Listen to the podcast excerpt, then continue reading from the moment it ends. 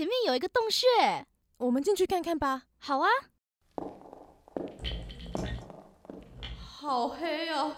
这里面有什么吗？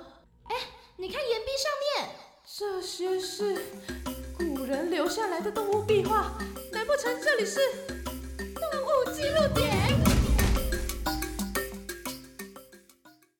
关于海马的神话，最有名的呢就是希腊神话，因为海马就是拉着海神波塞顿的战车在海面上奔驰的生物哦。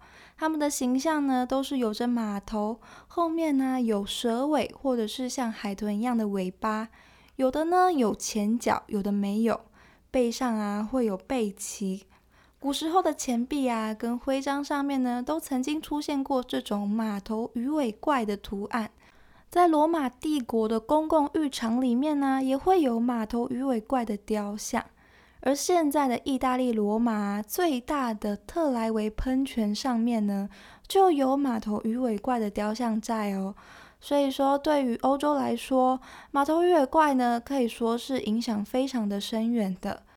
而在东方啊，日本的鹿儿岛的番索鼻这个地方的海域啊，是海马的栖息地。所以呢，在番索鼻自然公园里面，就有很多跟海马有关的东西。在那边呢，还有日本唯一的一个海马养殖场，叫做 The House of a Seahorse。里面呢，就有关于海马的一些介绍啊，跟一些海马的纪念品。当然呢，也有养殖中的海马啦。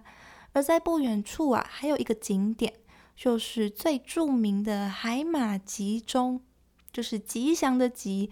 然后敲钟的那个钟，在日本文化里面呢，海马呢象征着健康、好运、赐予孩子跟安产、家庭幸福，还有婚姻美满。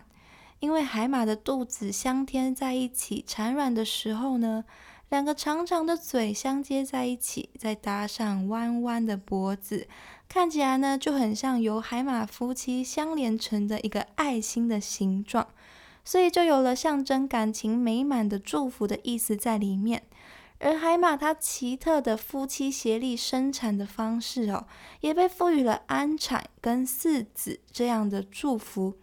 关于这个海马集中，它的旁边有一个介绍介绍的板子，上面就有写到：敲钟一下呢，就代表着祈求幸运；两下是健康；三下是祈求桃花运跟家庭美满。四下是祈求孩子，五下呢就是保佑你可以安产。旁边呢还画有一个围成爱心形状的两只海马的图案。所以如果有机会来鹿儿岛的话，就可以来这个海马集中的景景点来看看。看你是想要祈求什么，就可以来敲一下钟；不然也可以来这边看看海马。日本的海马念作塔兹诺奥托西哥。可以翻译成啊，是龙掉落的孩子，或者是私生子。因为啊，日本人他们觉得海马长得很像龙的样子，但是呢，它只有这么小一只，所以一定是从天上掉下来的龙的小孩，所以就有了这样一串长长的名字，代指的就是海马。在这边呢，就感谢我的朋友们啊，给我做了这样一个日文的翻译跟解释。所以在日本呢，海马也代指着龙，有着吉祥跟喜庆的意思在哦。而中国早期呢，也有跟海马相关的象征意义哦。在近代的时候啊，房屋的屋脊上面呢，都会放着动物形状的装饰品，称为吻兽。它是兼具美观作用，还有保护丁瓦跟加固梁柱的功能等等的装饰品。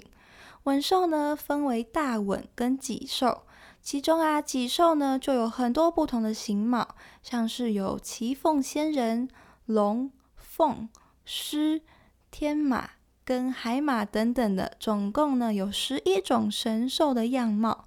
房屋使用的数量多寡，跟它建筑规模跟等级有相关。